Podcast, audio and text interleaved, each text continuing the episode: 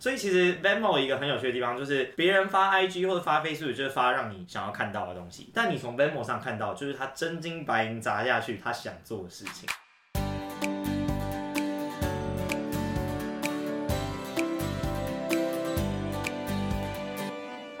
大家好，我们是科技大吃一惊，我是安仔，我是球，我是排骨，我是节瓜，很开心我们今天录到了第二集。我有个朋友，他在 podcast 圈，然后他说，通常录了半年以上之后，差不多这个节目就算是成型了，就可以一直跑下去。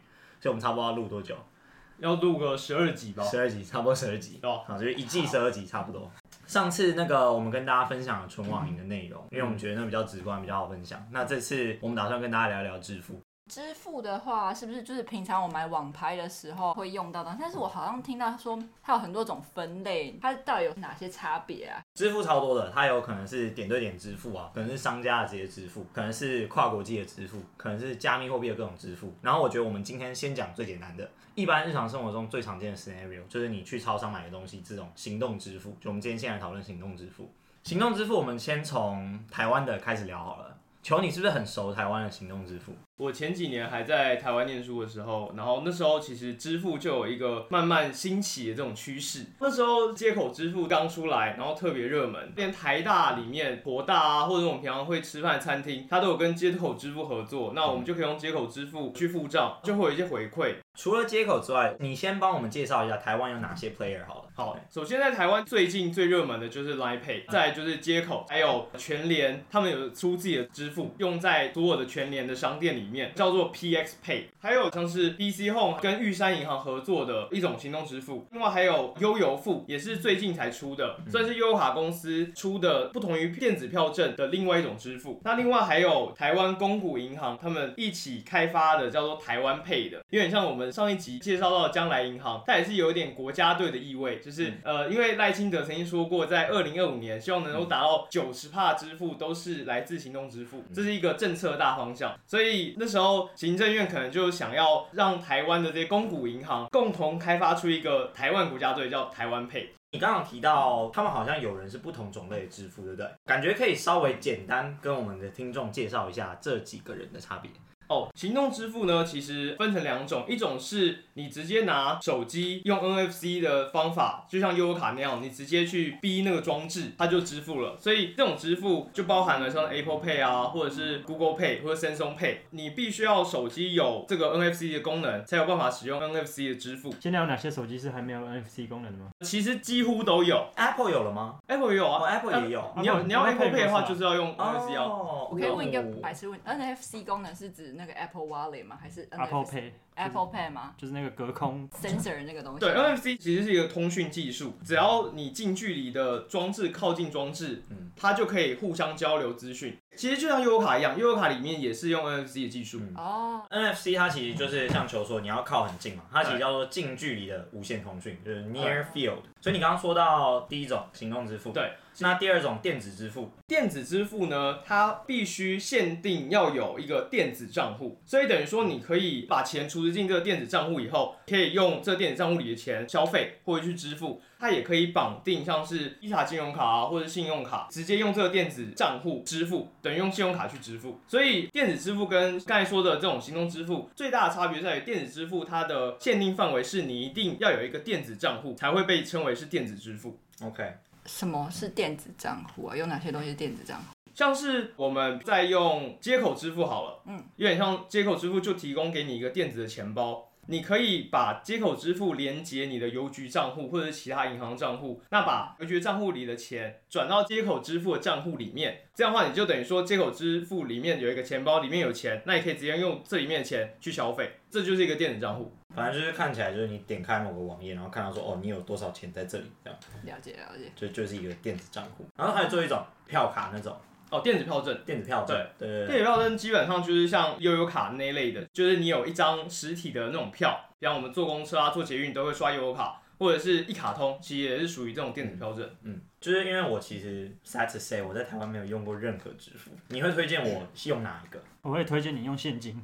好，OK，那我先用现金。那第二个，假设我是一个上班族，然后我平常喜欢在市政府附近吃饭，然后我会搭公车上下班，你建议我用什么支付？其实我会建议你用 Android 的 Google Pay，但是这个前提是你要有一支 Android 的手机，因为你是一个上班族，所以你可能每天都有通勤的需求。嗯，那你在通勤的时候，你必须每天都需要刷悠游卡嘛？对。那其实，在悠游付它有支援在 Android 手机上，你可以把 Android 手机当成悠游卡。所以等于说你在搭乘交通工具的时候，你可以直接把你的手机就去刷那个刷卡机，嗯，像刷悠游卡一样就直接付钱。OK。而且在市政府那边，因为大部分的百货公司或者是其他店家会支援 Google Pay，所以基本上你如果用一个 Android 手机搭配 Google Pay，那其实你在市政府那个范围应该都是可以用到的。好，OK，那我要先买一支 Android phone。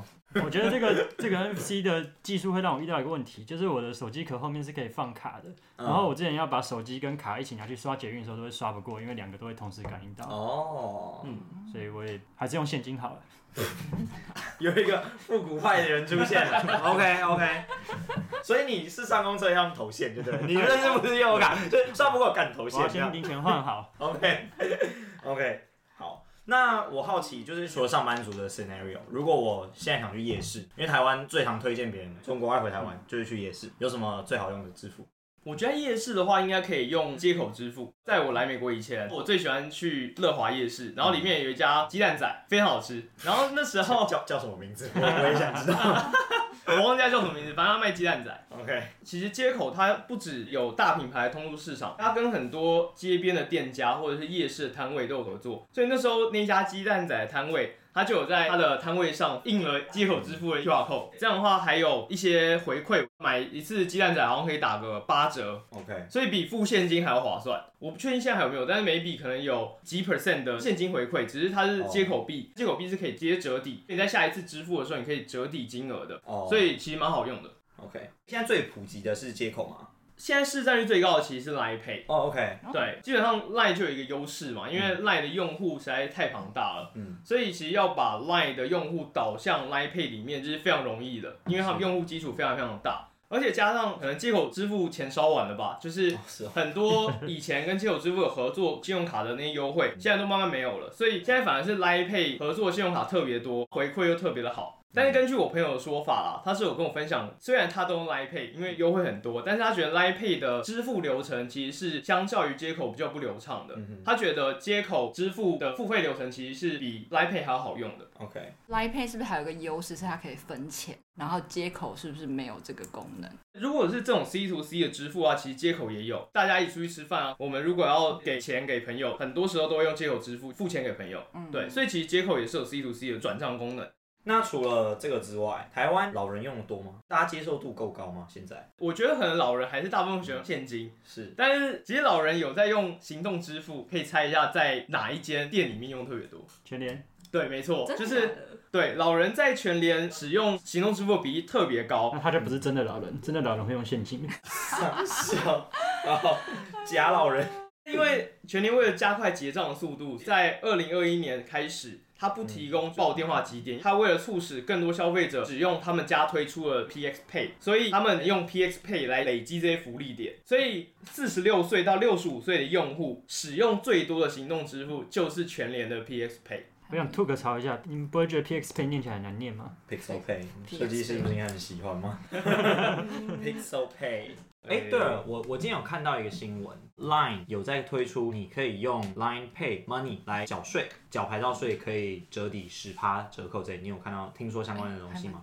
哦，但是其实缴税好像蛮多支付有做，然后我看到比较多的就是台湾 Pay。台湾 Pay 算是国家队公股银行出的嘛，所以他们可以跟很多行政机关合作，所以缴税什么在台湾 Pay 上都可以做。但是台湾 Pay 的绑卡量不高，跟其他 Line Pay 啊、接口这些比，它大概输了二十二倍。啊，别人绑了两百多万张。台湾 Pay 目前可能只有十万张，它最大的败因可能在于它的支援公司大部分都是公股的这些银行或者中小型银行，这些传统银行它的推广的脚步没有像民营银行这么快，加上他们的 logo 长得很像情趣用品，那个，它 logo 是一个粉红番薯，对，粉红色番薯，然后整个整个 visual 设视觉设计是紫色这样，非常有特色。Anyways。我觉得可以特别提到的是悠游付了，嗯，因为当初悠游付推出的时候，其实大家都很看好悠游付可以形成一个行动支付里的新星，是，因为你想想看，悠游卡的用户客群基础是非常非常大的，嗯，说不定比 LINE 还要大，基本上只要是台北人都有悠游卡了。对，等下这个台北用这个有点太用悠游卡的人比整个台湾用用赖的人多吗？邱老板，这个太天龙了吧在台湾所有便利商店都可以用哦。一卡通哦。可是除哦，没有了优卡也可以吧？除了台北就是在高雄也可以用优卡吧？可是除了台北，来来来，那个非台北人，comment 一下。我在家就是骑机车，不会用两，你到。家在哪里？我就在金门。哦，那边有机车啊，开玩笑。基本上就是要么搭公车的时候，我们也不是用悠游卡，另外一个卡忘记它叫县民卡还是什么，但是就是也不是悠游卡，所以基本上对我来说，悠游卡就是来台北的时候用的。哦，OK。对好，那那先回到悠游卡是星星这件事情。所以 说，只要只要会到台北的人都会有一张悠游卡。这样子对来过台北的人都必须有一张悠游卡悠游卡，干超超越天龙八 cast。不是，你继续讲。OK，那个悠游付怎么样？就是那他结果嘞，怎么样让大家失望了？第一个就是它可以把手机上的悠游卡，直接逼交通工具上的读卡机，但是实际上只有 Android phone 可以用这个功能，嗯不确定为什么在 Apple 的 iPhone 上没有办法使用这个功能。台北应该很多苹果用户啊。应该是蛮多的。对，所以只要你是拿 iPhone，你就没办法用。另外就是它其实可以自动加值悠游卡，很多信用卡跟悠游卡联名的两张卡合在一起，这种都可以自动的加值。这个十年前就有了。另外一个部分就是它可以在 App 上购买月票，我觉得这可能是相对实用的一个功能啊，你就不需要去柜台啊，或者是去哪里，在手机上就可以买好。悠游付它的感应式的卡片支付和一般悠游卡刷的刷卡机好像是不同的两套系统，店家必须要多一套系统收款，这对商家来说更繁复。就那边刷卡机越来越多台这样。对，悠游卡公司算是公家的我觉得可能应该有应该有公股，但是它应该是民营的公司哦，民营的公司对。OK，因为听起来就像是两个外包商，然后不愿意合作这样，所以只有出两台。就是如果你在原本便利商店也会使用悠游卡付费的客群，你不一定会想要拿悠游付出来付费，哦，所以可能对商家来说是没有这个诱因的。对啊，所以他的那个悠游卡拿出来刷是来自同一个电子钱包，然后手机拿出来刷也是来自同一个 source 吗？应该是，应该是这样没错。就是 App 里面应该是可以绑，等于说你知道是哪一张悠游卡在付钱。哦 OK，我前阵子看新闻啊，他说台湾的支付率，电子支付率大概只有二十几趴，跟嗯香港、韩国、中国都差很多，其他都至少有五六十趴以上。台湾这样看起来好像真的是发展相对比较慢嘛。对，其实我觉得台湾你从数据上来看的话，大家都说二零一五号称是台湾的电子支付元年，那时候大概五趴，然后就是慢慢成长，慢慢成长，差不多到二零一八年，差不多成长到二十几趴。然后呢，其实我觉得非常非常卓越的，他们二零二零年达到六十趴，其实我觉得还蛮厉害的。就是你看这这五年的成长，就现在有六十，趴，现在差不多六十趴了，哦，有那么多，想不到吧？哇！啊，所以其实我觉得没有想象中的那么糟了。但我觉得在认真去深究台湾的电子支付跟全球各个国家比起来，到底有没有真的很糟糕？之前，我想先跟大家分享一个我自己很喜欢的一个支付的 App，来自美国，它的名叫做 Venmo。想要介绍 Venmo 呢，原因是因为就是我觉得 Venmo 非常有代表性，它其实已经跟 Google 一样，它已经变成一个动词了，你知道吗？就是你会说，哎、我要转钱给你，我不会说 I'm gonna transfer money to you，你会说 I'm gonna Venmo you，就是它已经是这种有代表性的。但 Venmo 它的定位很特别，它有点像是同时又有电子钱包，但它同时也可以有你可以去外面商家买东西的这个角色，所以它其实有点复杂，所以它不是纯然的就是行动支付，它有行动支付，但它也有电子钱包。它的最特别的地方就是在于它的社交元素。你打开这个 app 的时候，它会出现三个 tab，最左边那个 tab 是一个地球全开 tab，你就可以看到全世界上谁付钱给谁这样。大家会在上面大概像聊天一样啊，它有点像发动态的感觉吗？对对对，就有点像用钱发动态就是。说我有花了这笔钱，对，你看像这个这个有一个女的，这是一个我不认识的人叫 Kaylee，她说 You gave me too much，就是也不知道在讲什么，你就觉得哎、欸、看别人的那个 payment 很有趣这样。有啊，我朋友之前好像会互留什么情趣用品或者保险套什么之类的，吃饭的时候他们都会留这种东西。对对对，然后但是我自己最一开始听到这个 feature 的时候，我觉得非常荒谬，就是我会觉得说靠，到底谁没事要看就是别人传钱的这个记录，就是到底什么好看的？但是我之前听听过一个演讲，他的那个 spokesperson 啊就跳出来说，其实这是他们的 special ingredient，然后说很多人就每个礼拜会上线一两次，就是滑这个滑他的 feed，然后看别人在干嘛。他说这是他们很大一部分 active user 的来源。这件事情让很多可怕的事情发生。这里有一个就是八卦小道新闻啊，就有一个叫 Nicole 的女生跟一个男生约会，跟那男的 date 的时候，发现哦他的 IG 啊 Facebook 全部都锁着这样，然后他觉得怪怪的，因为这个时代哪有人 Facebook、IG 都关着。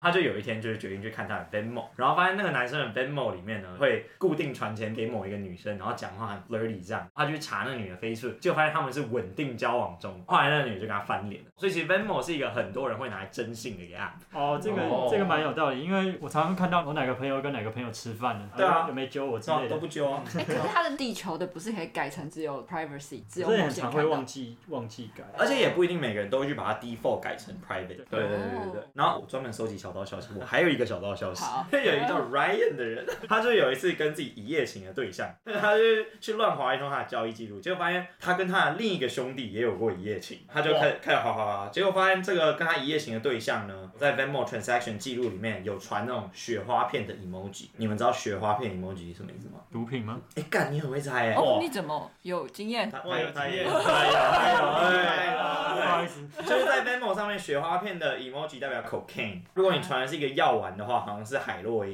因为我传一个流口水那个表情 emoji，那是摇头丸。哇！所以他就觉得说，哦，干我我从 Venmo 上就看到这些，好险没有给他 date。所以其实 Venmo 一个很有趣的地方就是，别人发 IG 或者发 Facebook 就是发让你想要看到的东西，但你从 Venmo 上看到就是他真金白银砸下去他想做的事情。所以有趣的事情讲完，我们来聊聊 Venmo 的 business model。一般来讲，Venmo 主要赚钱大概三种方式。哎、欸，等一下，我之前有朋友跟我讲过一个都市传说，就是 Venmo 是靠你挂在里面的钱，然后拿去周转赚钱的。周转的意思是什么？就是别人把钱传进你的 Venmo 的时候，你要把你的 Venmo 转进你的银行，要两三天。你有时候就懒得做这个动作，就在 Venmo 里面积很多钱。嗯、然后我朋友一直说 Venmo 会把这个钱拿去周转，所以他就每次都转光，他就不想给 Venmo 赚钱。其实一般来讲，你你会看到大部分的 App，你要把钱转出那个 App，然后回到银行账户，都是需要经过一个叫做 Clearing House 的机构。那这个 Clearing House 机构，他们每次算钱都会需要到两天，这是大部分主要原因。绝大部分银行赚钱的方式，就是你把钱存到我银行账户里来，我的钱我自然拿去借贷给别人啊。有钱的机构，他们自然会想要这样赚钱，所以他们有这样赚钱，我也不意外。他们没有这样赚钱，我会觉得哦，那你们干嘛不这样赚钱？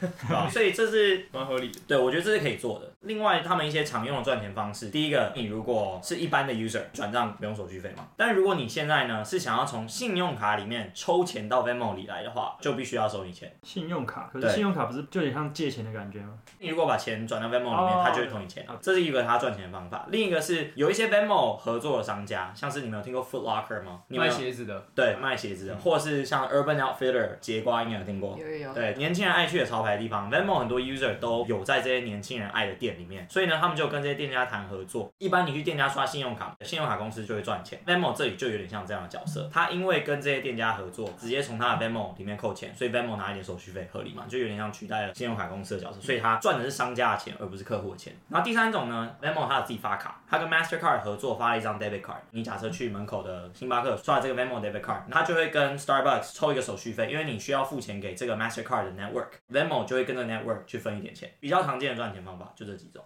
那我有个问题，就是 Venmo 里面的转的钱是不会被查税的吗？因为我在这边吃一些中式的餐馆的时候，他们是收现金跟 Venmo，代表这个比较不容易被追踪吗？就我所知，应该是不会。哦，刚才讲到商家如果用 Venmo 的话，他们这样子营收哦，没有，他们那种商家用 Venmo 的话，是他们特别跟 Venmo 合作，哦、就是有然后对对对对，他们用用 Venmo 的 Point of Sales 之类的，了解，类似那样子。Point of Sales 就是指你在刷卡的那一瞬间，那台机器叫 Point of Sales。除了这个之外，我觉得美国还有一件值得一提的事情，你们猜一猜，美国现在最 popular 的行动支付，你们觉得是谁？Apple Pay。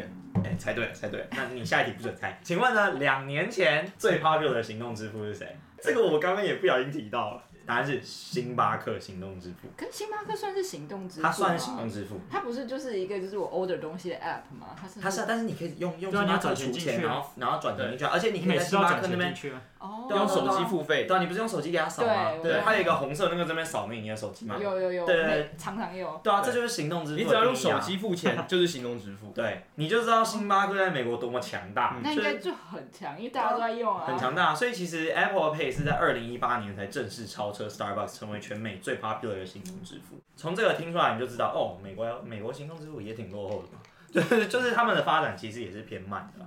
其实聊完美国，我觉得我也想要回到，你看，其实二零一九年美国总体的这个 penetration rate，中文叫做渗透率，渗透率对，行动支付的渗透率差不多也才二十九趴，比台湾还弱嘛，对不对？原因其实不外乎就是美国信用卡跟 debit card 都太方便，就是他们已经常年下来呢，有很多红利，让他们的这个装置都在各个 point of sales 都安装了很多，所以刷卡、debit card、信用卡都非常非常方便。然后而且行动支付刚刚一开始出现的时候，他们这些 protocol 都还没有定义好，protocol 的中文是通讯协定，就是不同行动支付之间呢，你们的这些规则他们没有统一好，所以可能 Apple Pay 有自己的规则，Google Pay 有自己的规则，那大家到了那个要结账的地方的时候啊，我是要扫哪一个？不知道啊，干我刷卡就好了。所以其实最一开始美国行动支付发展是相当受到阻碍的。跟美国比起来，哎、欸，台湾绝对是没有落后的。那现在美国的市市占率差不多多少？美国现在市占率三四十趴吧，应该还是落后台，台湾六十，六十趴。因为疫情出现之后，绝对又是激增。可是我在台湾生活的时候没有六十的感觉，因为那时候还没六十，还没有，那时候还没有。没有，我今年回去的时候也都是用现金。哦，真的，因为因为你只用现金啊。哦，也是啊。对啊。而且你不是生活在台湾，所以你不会办一些有跟行动支付合作的信用卡，就变成你不会特别用那些行动支付，因为没有那些回馈啊。对啊。那我们就是比上不足，比下有余，我们再往下比。我们来说说日本，二零一九年他们的渗透率也才十七趴，到了二零二零年才二十一趴。原因是什么？日本人的现金信仰非常非常强大。嗯、其实我听说的主要原因，一个是他们天灾很多，之前大海啸发生的时候停电，刷卡也刷不过啊，就你只能靠现金。二方面是他们的小型商家超多，不愿意承担这种很高的三趴手续费，对他们来讲太痛。再来就是当初电子支付刚刚推出的时候，有一个气势很旺盛的叫 Seven Eleven Pay，Seven Pay 刚开始出来说哇光鲜亮丽的，大家都来用，然后结果立刻被 hack 害到爆，七八百人受害，嗯，一堆人被坑钱，所以其实他们一开始的时候有点不顺，再加上最主要很好猜，他们老年人很多，不愿意尝试新东西，还是爱好现金为主，所以其实日本发展非常非常慢。但是近年呢，政府也推出很多红利，他们也想要赶上这波。我有听过一个都市传说，日本的有钱人只喜欢用现金，有很多综艺节目就会邀请日本的有钱人去那些餐厅，然后他们都会带一个很厚很厚的现金在他们的铂金包里面，然后这样拿出来，好像他们觉得这样比较安全感，因为厚实的东西才是他们的财产。我可以想象这个发生，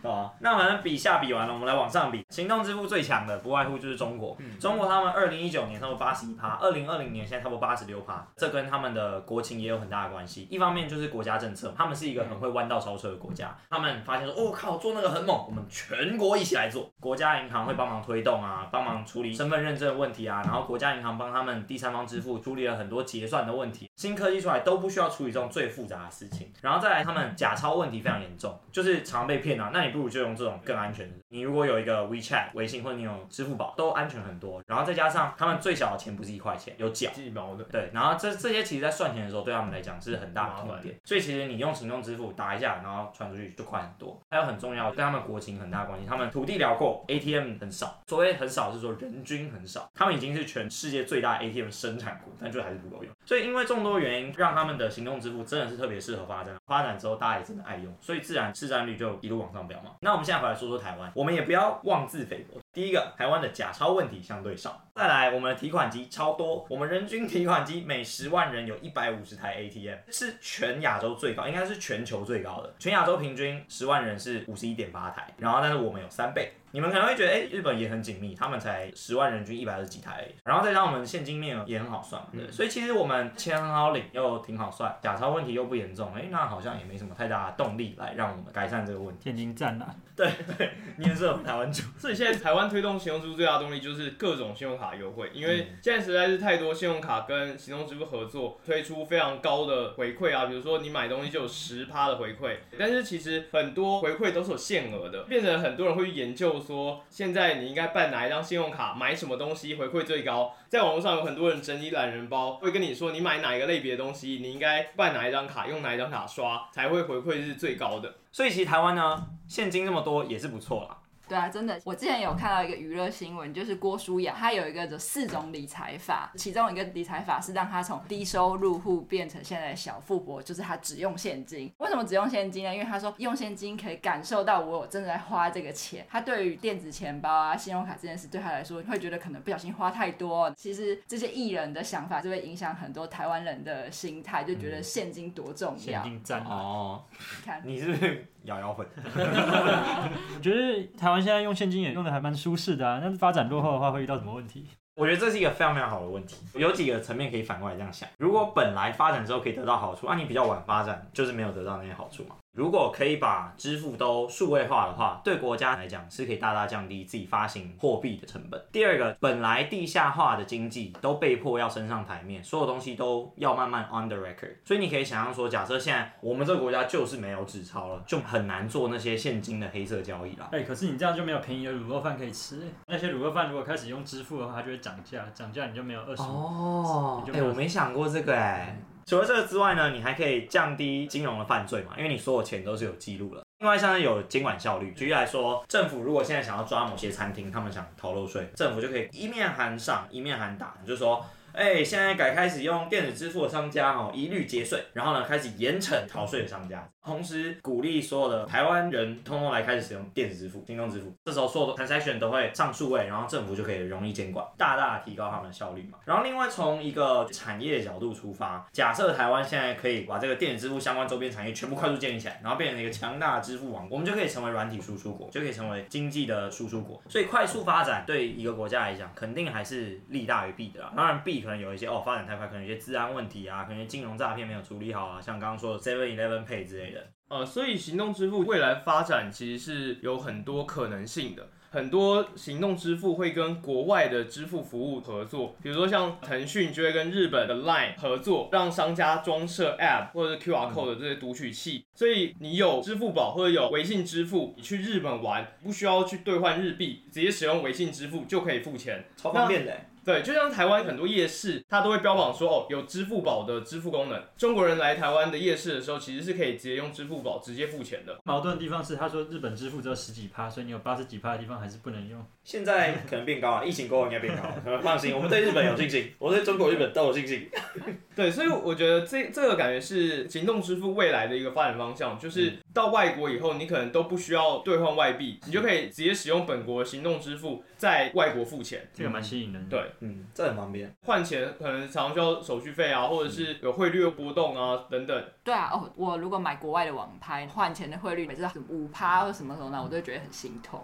哦，对对对。我还有看过另外一个愿景是汽车，因为现在汽车其实越来越智能化，所以像是 Tesla 或者其他这种油车会有一个触控荧幕在你的汽车里面。那如果这种智慧汽车变成一种行动支付的方式，这也是一个有可能的发展方向。比如说是一台有智慧系统的油车，当你去加油的时候，不需要拿出信用卡，不需要拿出任何的钱，你在汽车上直接点选操控汽车里的城市去付款，甚至可以达到自驾车可以自行加油自行付费，我倒是好奇，那谁帮他把油管插进去？我认真好奇，还是要自己插的？所以有人从从那个门一打开，一只手就转了。所以所以加油站也变有机器的那个机械油管那那类的。OK OK。所以其实我觉得啊，总体来说，回到我们今天这个 podcast 主题啊，台湾行动支付有到发展落后全球吗？我觉得肯定没有。而且我觉得以一个不错的步调在成长，然后以一个适合台湾环境的状态在成长，那当然是值得更多人去关注，更好的去推广，然后加速这件事情。那今天这就是我们的讨论啊，有任何议题想要了解的，欢迎留言告诉我。没事的去五星刷一下好评，按个赞，谢谢大家。两个礼拜之后见，拜拜，拜拜，拜拜。